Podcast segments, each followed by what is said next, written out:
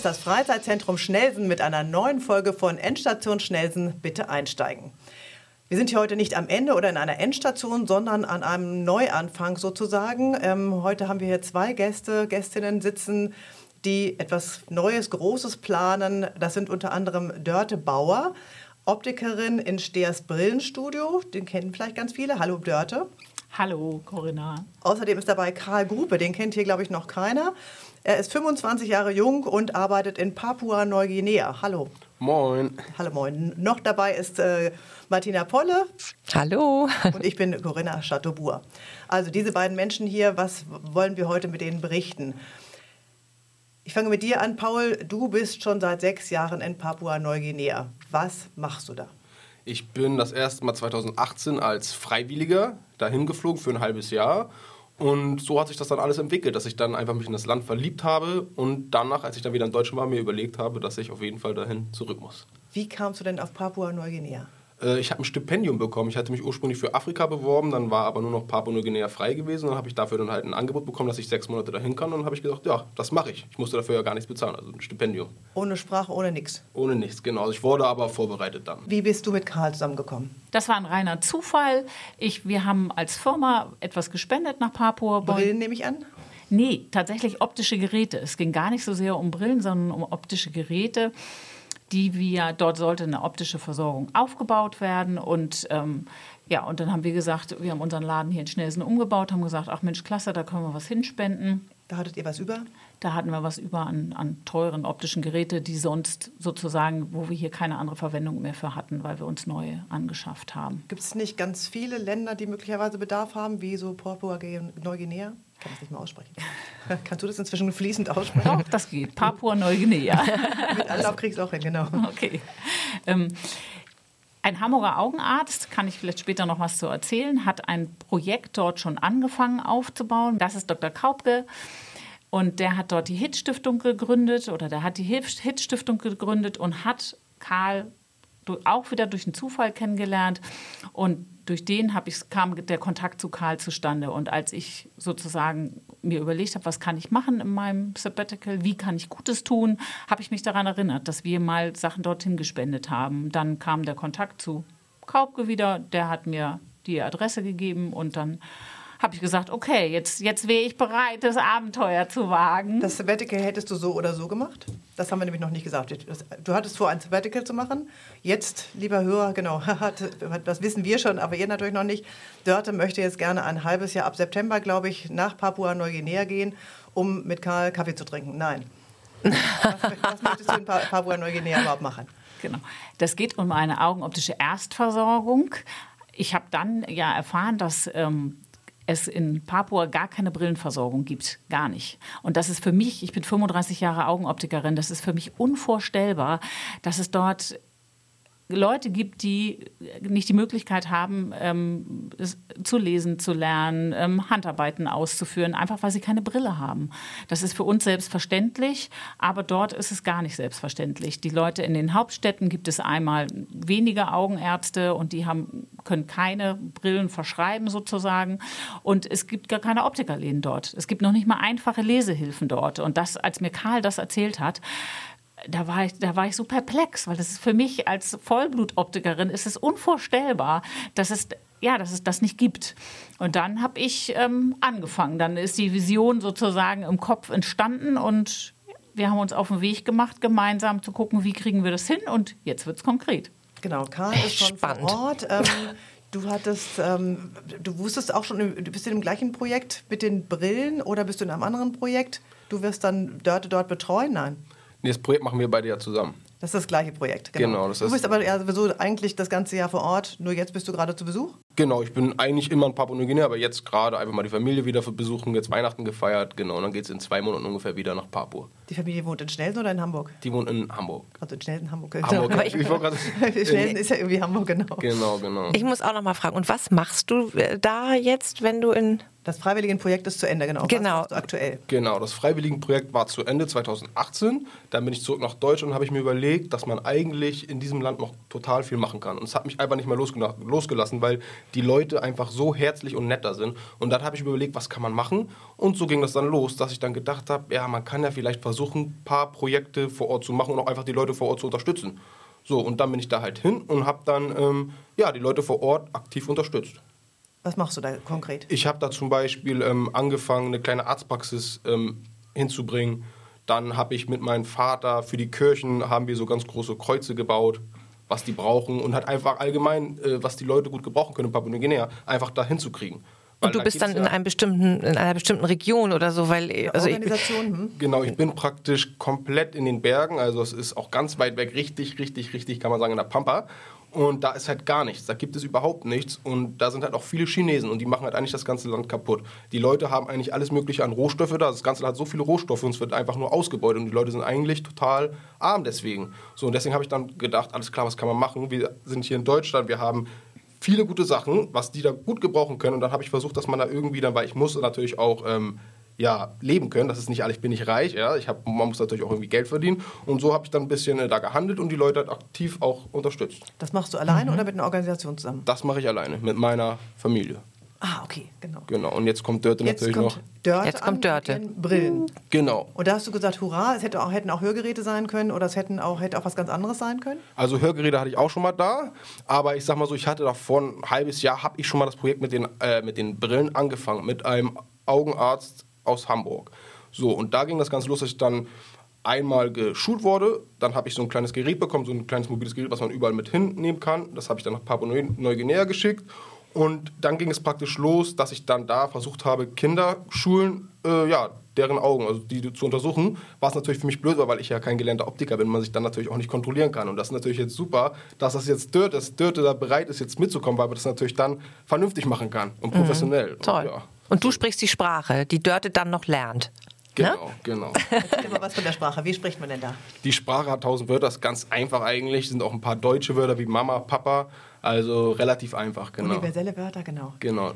Wie hast, hattest du die vorher gelernt oder hast du die denn dort äh, vor Ort gelernt? Ich wurde als Freiwilliger wurde ich darauf vorbereitet, aber es war mir irgendwie immer zu langweilig. Und ich habe mir gedacht, wenn ich da bin, lerne ich das und das ging dann auch so. Wenn man nämlich dann spricht, dann muss ich mal irgendwie kommunizieren, muss ich ja irgendwie, äh, muss ich ja irgendwie unterhalten können. Und ja, so habe ich dann die Sprache eigentlich gelernt, also am einfachsten mit den Menschen direkt kommunizieren. Die verstehen dich inzwischen, genau. Ja, jetzt Weil die sprechen jetzt kein Englisch oder irgendwie so, nicht? Die können auch Englisch, ah, also okay. irgendwie kann man sich dann schon ja, verstehen. Ja, siehst du, Dörte. okay, Dörte hat ein großes Herz und eine Menge Fachwissen, was Augen angeht. Du wolltest ein Sabbatical machen, jetzt gehst du zusammen mit Karl, beziehungsweise Karl dort besuchen, dorthin. Dafür hättest du auch gern ein bisschen Unterstützung. Es nützt ja nichts, wenn du da alleine mit ein, mit ein paar Geräten unterm Arm oder mit einem Paketen, die ihr vorher hinschickt. Wie geht das? Kannst du uns ein bisschen erzählen? Ja, also wir haben jetzt ja seit zwei Jahren ist das schon oder seit knapp zwei Jahren sind wir in der Vorbereitung. Ich habe der, von der augenoptischen Seite ganz viel Unterstützung bekommen. Viele Firmen haben mir Sachspenden gegeben. Das ist, äh, viele Privatleute haben mir Brillen gespendet. Der Verein Brillen ohne Grenzen hat mir ganz, ganz viele, also Tausende tatsächlich Tausende von Sonnenbrillen, hochwertigen Sonnenbrillen mitgegeben. Denn das ist ganz vielschichtig und einfache Lesebrillen mitgegeben, Neufassungen mitgegeben. Ich habe einen Automaten bekommen. Das heißt, ich kann dort wirklich eine komplette augenoptische Werkstatt ausstatten. Für Dummies, was ist ein Automat? Ein, ein Automat, womit man. Ein genau, für einfache Brillen, also ein Automat, mit dem man Brillengläser von einer runden Form in die Form bekommt, die dann in das Brillengestell eingearbeitet wird, Jetzt sodass ich. Mhm. Und das habe ich alles schon als Sachspenden bekommen.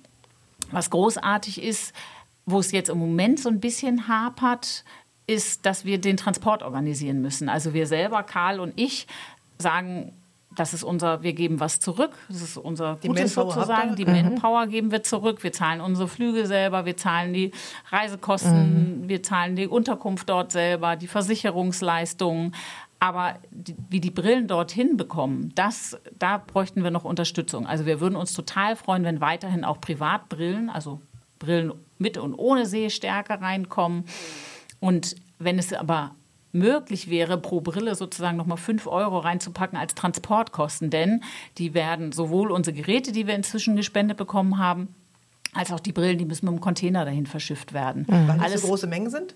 Einmal tatsächlich erfreulicherweise, weil zu große Mengen schon geworden sind. kann ich mir das vorstellen? Hier so das halbe Zimmer voll, so ein halber Quadratmeter, so ein halber Container, ein Genau, ganzer also Container. äh, genau. Bislang haben wir, würde ich sagen, so einen halben Container zusammen. Brillen sind ja auch zerbrechlich sozusagen. Müssen die Ja. alle in Etuis verschickt werden oder wie geht das?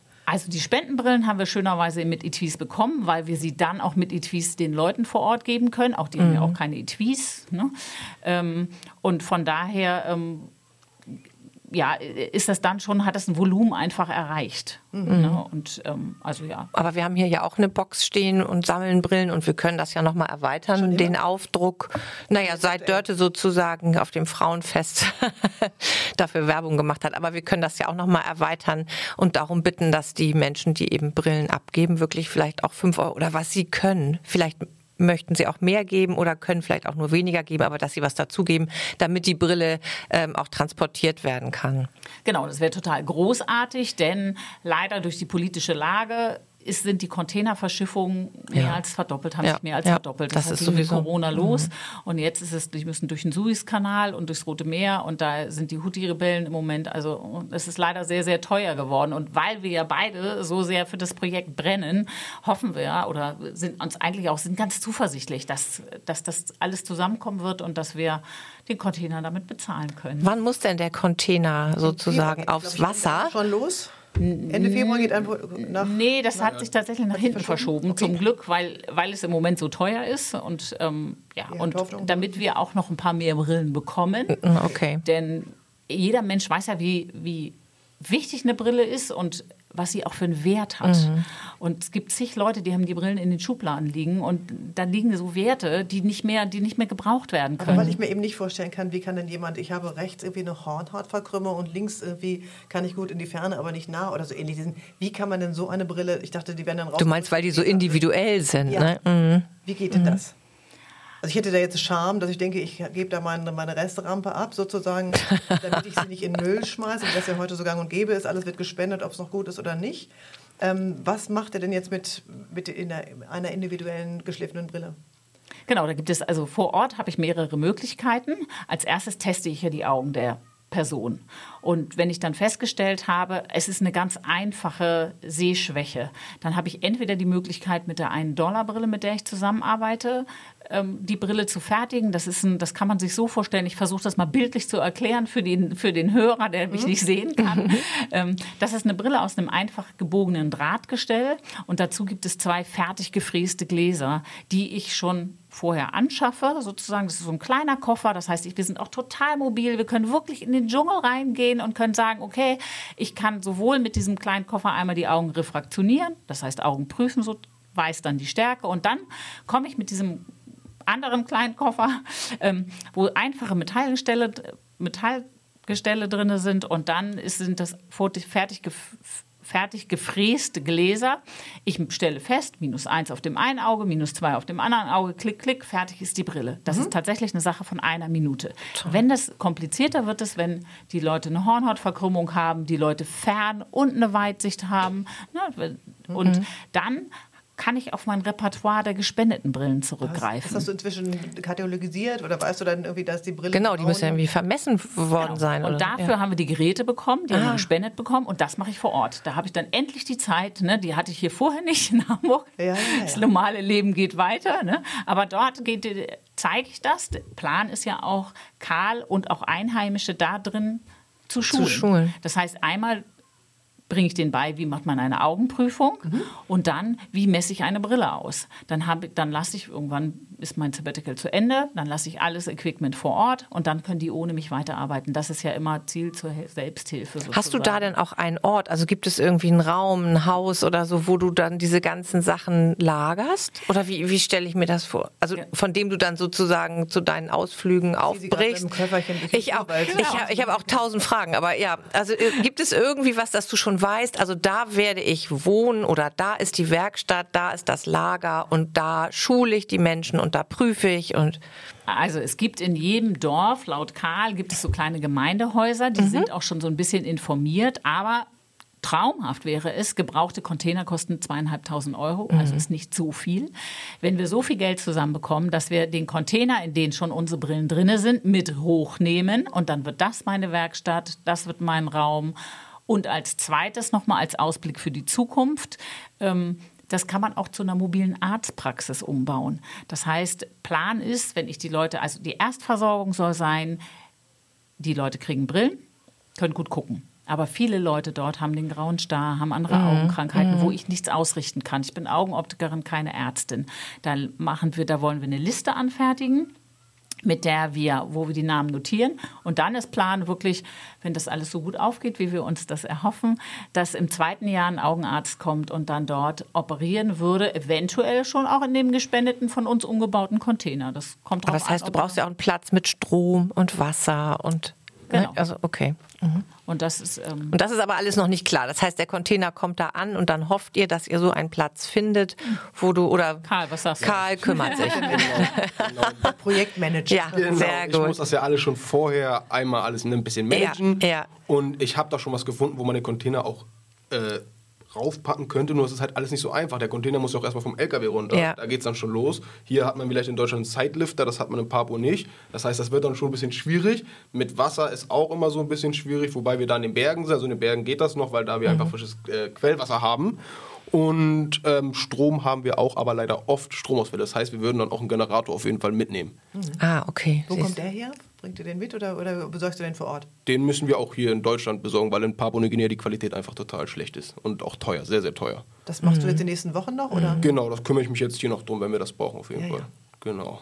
So, der Doktor kommt, ist er jetzt schon angefragt, ein möglicher Doktor? Oder irgendwie ist es jetzt, ist das, gehört das jetzt am Klappern, gehört zum Geschäft, dass ihr jetzt rumlauft und sagt, irgendwie, wir bauen jetzt vor, wir bringen erstmal die Menschen an die Brille sozusagen und ähm, oder helfen ihnen erstmal mit dem, mit deinen Kenntnissen so weit, wie wir können. Du sagst, im zweiten Jahr oder später könnte möglicherweise ein Augenarzt kommen. Müsst ihr den jetzt fragen oder hofft ihr, dass das dann sich rumspricht und sich dann einer meldet, der sagt, er wollte schon immer mal nach Papua-Neuguinea? Das wolltest du ja nicht, ne? Ähm, ach, ich finde das schon sehr reizvoll, aber es war nicht mein Plan, da hast du recht. Ja. aber ich freue mich da sehr drauf. Also ich bin schon wahnsinnig aufgeregt. Meine Familie sagt natürlich auch, die unterstützt mich total großartig, meine Familie und mein Freund. Aber es ist ganz schön weit weg, das stimmt ja. schon. Ja. Da bist du, wie lange bist du weg dann? Sechs Monate, acht Monate, zehn Monate? Also geplant sind fünf bis sechs Monate. Ja, ja. Okay, aber der Doktor noch mal ganz kurz, ähm, habt ihr den jetzt schon angefragt, schon in der Pipeline oder muss er noch gefunden werden? Also es gibt verschiedene Organisationen, die tatsächlich genau diesen grauen Star operieren. Zu denen haben wir Kontakt aufgenommen und alle, also ich habe zu zwei verschiedenen Organisationen Kontakt aufgenommen und alle sagen, es muss eine vorhandene Struktur vor Ort sein. Das heißt, der erste Step ist wirklich die Brillenversorgung.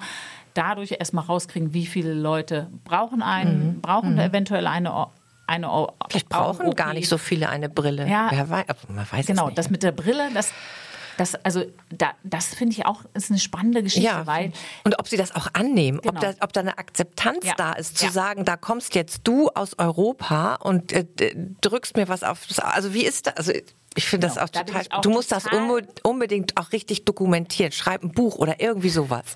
Also ich bin wenn du Zeit super, hast. super gespannt, denn auch hier in Schnelsen, sozusagen hier ums Eck, erlebe ich immer wieder, dass ich eine Augenprüfung mache bei schon älteren Leuten oder auch bei Leuten, die den Führerschein-Sehtest machen und die können vorher nicht gut gucken. Mhm. Und dann sehen sie auf einmal deutlich mhm. und es ist auf einmal viel klarer, viel dichter dran. Und einige wollen das nicht. Einige wollen in ihrer Welt, so wie sie sie vorher gelebt, weiterleben. Mhm. Und das das findet in unserer westlichen Welt genauso statt. Und das finde ich, das wird dort auch der Fall sein. Ja. Mir geht es ganz, ganz dringend darum, nicht zu missionieren. Das war ja mal eine deutsche Kolonie und mhm. ähm, ich möchte da keine Missionsarbeit machen, mhm. sondern ich möchte wirklich sagen, helfen, wo Bedarf das, ist. Genau. Ne? Und wer mhm. das möchte, mhm. der der, und dieses Seherlebnis dann des deutlichen Guckens haben möchte, der kann das haben von mir. Wer das aber nicht möchte, der muss es nicht haben. Mhm. Anne, also das ist gerade bei Fernbrillen, wenn man kurzsichtig ist, ne, ich bin kurzsichtig, ne, wenn ich meine Brille abnehme, dann kann ich euch schon nicht mehr erkennen. Ne? Dann bin ich aufgeschmissen. Ne? Aber wie ist es für jemanden, der immer so geguckt hat? Dann sieht er auf einmal deutlich, vielleicht möchte er es nicht. Und das habe ich zu akzeptieren und das mhm. ist auch gut so. Anders ist es, darauf nochmal zurückzukommen, ist es bei Lesebrillen. Wenn man rechtssichtig ist, also gut gucken kann, dann hat man das gelernt, wie ist gutes Gucken. Und dann wird man älter. Mhm. Und spätestens, wenn man 50 ist, merkt man, oh, alles in der Nähe kann ich nicht mehr erkennen. Ja, und wenn ich dann irgendwie geht, Handarbeiten mache oder sowas. Genau. Ne? Geht, genau. Natürlich mhm. geht es auch ums Lesen, um am Leben teilzunehmen. Aber es geht natürlich auch ums Handarbeiten. Es geht darum, noch handwerkliche Tätigungen mhm. ausführen zu können. Und alle dort, die keine Lesehilfe haben, die wir hier um die Ecke mhm. einfachesterweise kaufen können. Ne? Mhm. Das gibt es da nicht. Und das ist das, was für mich so, was mir so unter den Fingernägeln brennt, dass ich da sage, oh, da, da kannst du mhm. wirklich mhm. mit wenig Einsatz viel bewirken. Und ja. das ist unser beider ja. ähm, ja, das ist unser beider Ansporn, würde ich mal sagen. Ne? Ja. Nochmal ganz kurz für meine ja. Verständnisfrage. Cool. Die gestifteten Gläser, wenn ich jetzt meine, weil ich jetzt schwer motiviert meine ganzen Brillen, die bei mir in den Schubladen noch liegen, weil ich denke, kannst ja nicht spenden, kannst ja auch nicht wegschmeißen. Wenn ich die jetzt zu dir bringe, was kannst du mit geschliffenen Gläsern anfangen? Kann man die umformieren, um, umformatieren oder habt ihr denn, wenn dann ein halber Container voll Brillen ankommt, da weißt du doch nicht mehr, welche Brille, die grüne mit den langen, mit den goldenen Applikationen, das war die, wo die rechts Vornhautverkrümmung hat und links kurzsichtig oder ja, so. Das kann man einfach halber ausmessen die Geräte ja, nicht, haben wir. Kannst du nicht 2000 Brillen jedes Mal durchmessen? Doch, das macht das. Aber das, ähm, das ist in unserem Lager katalogisiert. Also da gucke ich dann wirklich, ähm, das ist plus eins und Lesestärke kommt nochmal plus zwei dazu und dann ist es ganz klar Pi mal Daumen. Ne? Genau, also, das wird ja nicht hundertprozentig dann passen, aber eben genau. mehr als sie vorher hatten ja. einfach. Eine Verbesserung in jedem Fall. Ne? Mhm. Das ist so bei ja. Augen auch? Mhm. Ja. Okay. Ich habe immer eine Diskussion mit meiner Schwester, die sagte mir, ich habe eine Lesehilfe, die hat sich so lange geweigert, eine Brille aufzusetzen und dann irgendwie hat sie sich immer irgendwie von, von, von einer Drogerie irgendwelche Brillen besorgt, wo ich auch mal dachte, das ist doch jetzt auch nur Pi mal Daumen. Aber du sagst, bis Pi mal Daumen ist besser als nichts. Genau, das ist ab einem gewissen Alter, also wenn es wirklich eine, ich sag mal so, wenn sie alterssichtig ist und eine Lesehilfe braucht, mhm. ne, dann ist es im Prinzip wie ein Vergrößerungsglas. Mhm. Ja, und natürlich ist ganz selten rechts, links gleich. Deswegen taugen die Lesehilfen auch nicht viel, mhm. weil das einfach wirklich auch Pi mal Daumen ist. Aber mhm. es ist auch das ist besser als nichts. Okay, deine Familie muss jetzt ein halbes Jahr auf dich verzichten, ab September, aber auch dein Chef.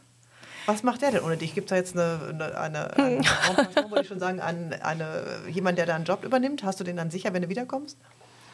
Also das ist tatsächlich der Wehmutstropfen bei der ganzen Reise, dass wir bis jetzt noch keinen gefunden haben, der, der uns unterstützt hier in Schnelsen. Und ich, hab, ich kann jetzt mal Werbung machen. Sozusagen. Bitte, bitte. Ein sehr netter Chef. Olli sucht Unterstützung. genau, also wir... Ähm, was sucht ihr jetzt für ein halbes Jahr jemanden quasi, äh, der ein halbes Jahr deinen Job macht? Und was muss der können oder die? Also das sollte eine Augenoptikerin sein tatsächlich. Ja. Und ähm, ich arbeite aber nicht Vollzeit und das ist das Gute. Ja. Das heißt, auch wenn jemand für ein, zwei Tage nur kann oder wenn jemand, ich sag mal so, Mutter geworden ist und jetzt wieder einsteigen will in den Job oder wie auch immer. Ne? Ja. Also offene Türen haben wir dort. Ne? Und die melden sich einfach bei euch im Laden? Die melden sich bei uns im Laden. Stehers Brillenstudio, Frome Nummer? 16. 16.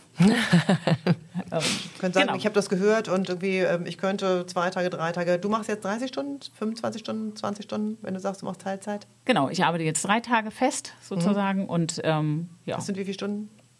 Das sind 24 Stunden. 24 Stunden. Ja, das, das, das aber es, ja, aber, ja, aber ich denke, auch wenn jemand nur 16 Stunden arbeiten kann, sind sie froh, ne? Nee, aber ich wäre doch gedacht, wenn wir keinen mhm. finden. Das wäre doch total äh, schön, wenn wir jemanden Ja, das würde mich tatsächlich mhm. sehr, sehr freuen, weil auch meine Kollegen, die, das ist sozusagen auf deren Schultern. Ne? Also ich, ich mache Tolles in Papua mhm. oder wir machen Tolles in Papua, aber ähm, die hier müssen auch Tolles machen und nämlich mit den Rücken frei halten, ja. Und mein Job ist sicher, ich aber komme wieder zurück. Das ist fest, fest. Ähm, das würde mir keiner verzeihen, der hier aber ist. Aber so wie ich deinen Chef kenne, genau, hat der große Augen gemacht, als du gesagt hast, äh, ich möchte ein halbes Jahr weg? Ich habe das schon relativ früh eingetütet ähm, und ja, also ich glaube, er hat ein bisschen geschluckt und er hat bestimmt gesagt, ich brauche ein halbes Jahr zu. Also ein bisschen hast du es ja schon mal so angedeutet, genau. nicht? Oder so, ich habe das so vorgearbeitet. Genau, war, genau. Ich werde ja langsam alt und wenn ich es jetzt nicht mache, ja, wann dann? Ne? so alt. Also musst du unbedingt, wenn du zurück bist, also ich bin echt wirklich so gespannt, musst du wieder in den Podcast ja, kommen und erzählen. Genau. Vielleicht ist Karl dann auch gerade in ja, Hamburg. Ich habe auch, ähm, ich weiß nicht, ob ihr das bringen könnt. Ne? Also wer mag, kann uns dann ja auch verfolgen. Also wir werden, oh, wir haben eine Insta, genau. ja, auf jeden Fall. Seite die heißt wie mein Name. Vielleicht kann man das am Ende der Sendung nochmal erfragen. Dörte irgendwie. Bauer? Dörte und dann also D-O-E. Mit O-E. D-O-E-R-T-H-E.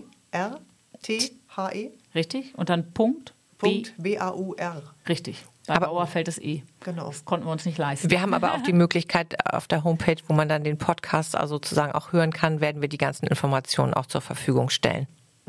Ich denke, es gibt ja auch sicherlich noch irgendein Spendenkonto, was wir dort Genau. nennen Ja, können für die Transportkosten oder eben Ja. für ach, was auch immer. Wer ich auch glaube, da wird noch immer möchte, einiges gebraucht. Genau. Generator. Wie, wie ist das hm. Unkomplizierteste? Wie kommen die jetzt zu dir? Also erstmal, wer noch Brillen hat, kann die jetzt im Laden abgeben oder im Oder bei uns. Schnellsen, genau. Oder in der Kirche. In der Kirche, In genau. Kirche. Kirchengemeinden, Kirchengemeinden Schnellsen beide, sowohl die Adventskirche als auch das Christophorushaus nehmen Spendenbrillen an. Wo steht da auch der. Container? Und wenn ich dann nur schnell reinrennen will, meine Brille loswerden will, ohne Schwätzchen zu halten? In der Christophoruskirche ist es das, ist es die Kleiderkammer. Ah, okay. Hm. Und ansonsten die im Büro wissen aber inzwischen auch Bescheid. Mhm. Da läuft schon was auf. Das ist super. Für die, die, nicht, die fußläufig nicht mehr in die fromme Straße kommen. Ne? Genau. So, und die, die Geldspenden, genau, da können wir das Konto möglicherweise auf unsere Seite machen, Ja. hast du gesagt, genau. Äh, abdrucken, damit wir das jetzt hier nicht buchstabieren und dann gibt es wieder einen Zahlendreher. Ja, was können wir sonst noch tun? Nicht, genau, Brillen spenden, Geld spenden für Transporte haben wir gehört, genau. Ja. Also ich, wie gesagt, ich äh, bin schwer beeindruckt, das weißt du aber auch. Und ich finde das äh, unheimlich toll, dass du das machst und du, Karl, auch, dass ihr überhaupt äh, euch traut und eure Freizeit ähm, Also das- opfert. Es ist wirklich, ich finde es beeindruckend. Das Es muss ich auch noch mal ganz klar sagen. Ohne Karl könnte ich das Abenteuer nicht wagen. ne? Nee. Ich würde nicht Genau, in so ich habe jetzt auch ein gutes Gefühl. Land gehen, wenn ich nicht jemanden hätte. Ja. Und wir haben uns kennengelernt und es war sofort eine gute Sympathie da. Es war sofort so ein Matching. Und nur deswegen Mhm. kann ich weg. Meine Familie hat darauf bestanden, ihn kennenzulernen. Und hat gesagt, ist aber? Das finde ich so total gut, weg weil ich habe auch erst gedacht, als du das erzählt hast, und dann habe ich gedacht, oh Mensch, Dad, und dann ganz alleine und dann kannst du die Sprache nicht und ich weiß nicht. Und das sind ja, also da leben die Menschen ja auch anders wirklich als hier. Ne? Ich weiß zwar nicht viel über das Land, aber die sind ja eher wirklich da in den Bergen und gar nicht in den Großstädten. Und ich habe dann echt wirklich auch gedacht, oh, hoffentlich klappt das alles. Aber jetzt, wo ich Karl kenne, habe ich ein gutes Gefühl. Vielleicht kannst echt. du noch uns ein bisschen wirklich. erzählen über Papua-Neuguinea, ganz kurz, so en gros. Wir wissen einfach zu wenig. Es ist Ja. ein Land im Ich weiß irgendwie nur Nirgendwo für 90 uns. Prozent wohnen nicht in der Stadt. Die wohnen alle irgendwo im, also ich sage jetzt mal im Urwald ist auch. Dschungel. Wenn du morgens aus deinem, deiner, deinem Haus kommst, was siehst du dann? Genau, also ich sag mal so, jeder hat sein eigenes Stück Land. Ja. So, und das ist auch sehr wichtig, weil die, also die Einheimischen leben von der Gartenarbeit. Das heißt, die ernähren sich halt vom Garten. So, und weil sie halt natürlich kein Geld haben für Reis, Öl, das kostet alles sehr viel Geld, dann sind auch gerade im letzten halben Jahr die, äh, die Preise total gestiegen. Und deswegen können sie sich halt freuen, dass sie einen eigenen Garten haben, weil sie deswegen natürlich äh, ihre eigenen Produkte haben und natürlich auch sehr, sehr äh, gute Qualitäten. Also dieses Gemüse da, das ist Wahnsinn und natürlich auch sehr billig. Also wenn ich da einkaufen gehe auf dem Markt, das ist, äh, da ist das beste Gemüse, da kann man echt gut kochen. Was für Gemüse? Ja, alles. Karotten? Irgendwas, was Kohlrabi, wir nicht Kohl? haben. Ja, Aber wir haben ja auch alles mittlerweile. Hier wird ja auch alles immer hergeschifft. Also das, das, das Hauptessen von, den, von Papua-Neuguinea, von den Einheimischen, sind Süßkartoffeln. Wie heißen Hm. die Einge Einge Einge Die Einwohner. Einwohner. Sagen, sag doch nicht Ein Einwohner, Einwohner. oder? Einwohnern, Einwohner von Papua-Neuguinea, Ja, würde genau. ich sagen. Also das, der, deren Hauptmahlzeit am Tag ist praktisch ähm, Kaukau nennt sich das. Das ist eine Süßkartoffel. Also jeder sagt Kaukau. Das nennt man auf Pidgin äh, ja, Süßkartoffel. Und das wird schon morgens, sind dann die Kinder, die dann morgens schon eine Süßkartoffel essen. Das macht total satt, schmeckt auch lecker. Also wenn du eine süße Kartoffel gegessen hast, bist du danach echt voll. Ja. Und ja, auf jeden Fall. Die sind ja äh, auch groß, die Dinge. Also die, die man hier im, im, im Shop sieht, sind ja riesig. Ja, ja, und bei uns sind die noch richtig, also richtig groß, richtig, richtig. Kürbis richtig. groß? Ja, könnte man ungefähr so sagen. Boah, ja. ja, und halt einfach super Essen haben die da. Und die Leute sind natürlich auch sehr gelassen, weil.